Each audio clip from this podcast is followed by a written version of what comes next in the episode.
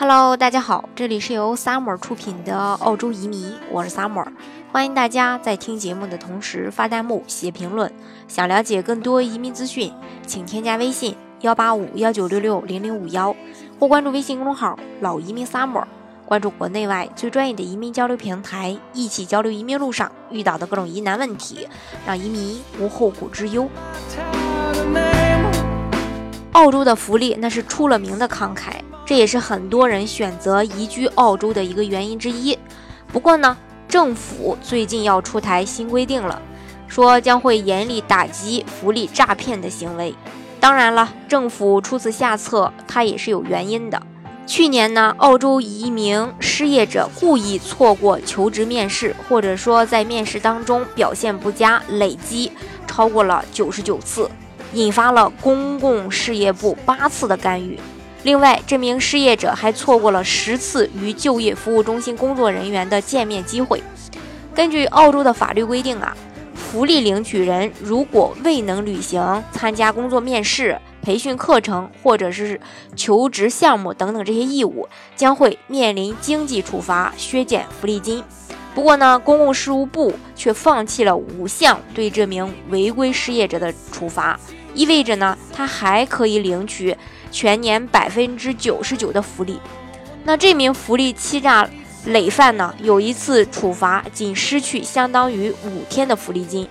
如果呢，所有的人都像这位失业者一样，那政府每年因为福利可能要多支出很大一笔钱。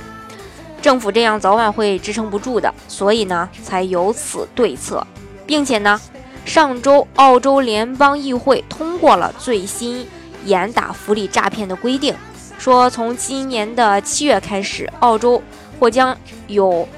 将近八万名福利领取人失去救济。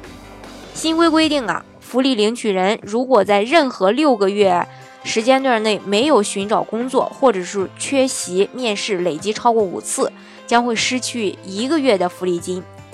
新规呢，将采取类似这个司机交通违规的扣分制度。懒惰的求职人每次违反规定都会被扣分儿，一旦扣分儿累积达到五分儿之后，首次违规，他的福利金额将会减半；而发现第二次违规，将会失去一周的福利；第三次违规将会彻底失去整个月的福利。去年呢，澳洲有七万八千七百四十九名福利者，呃，领取人违反了这个，呃，相关的义务达到六次以上。依照新规的话，他们都有可能失去福利，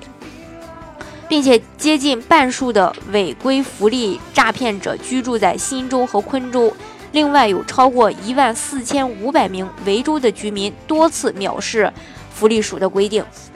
新福利系统呢，将严打不真诚的求职者，行为正当的呃这个呃福利领取人都是不会受到这个改革影响的。但是。如果有人依赖福利生活，却又不愿意履行求职的义务，这就可能成为关注的对象了。当然，任何纳税人也都不愿意养这样的懒汉。那看到这个新闻，大家可能害怕说：“那我去澳洲就是暂时不想工作，怎么办呢？”这个没事儿呀，只要你不申请领取救济金，不占用政府的资源，政府呢就不会对你进行任何的惩罚。只有当你领取人家的救济金不按规定办事的时候呢，才有可能被惩罚。好，今天的节目呢就给大家分享到这里。如果大家想具体的了解澳洲的移民政策的话呢，欢迎大家添加我的微信幺八五幺九六六零零五幺，或关注微信公众号老移民 summer，关注国内外最专业的移民交流平台，一起交流移民路上遇到的各种疑难问题，让移民无后顾之忧。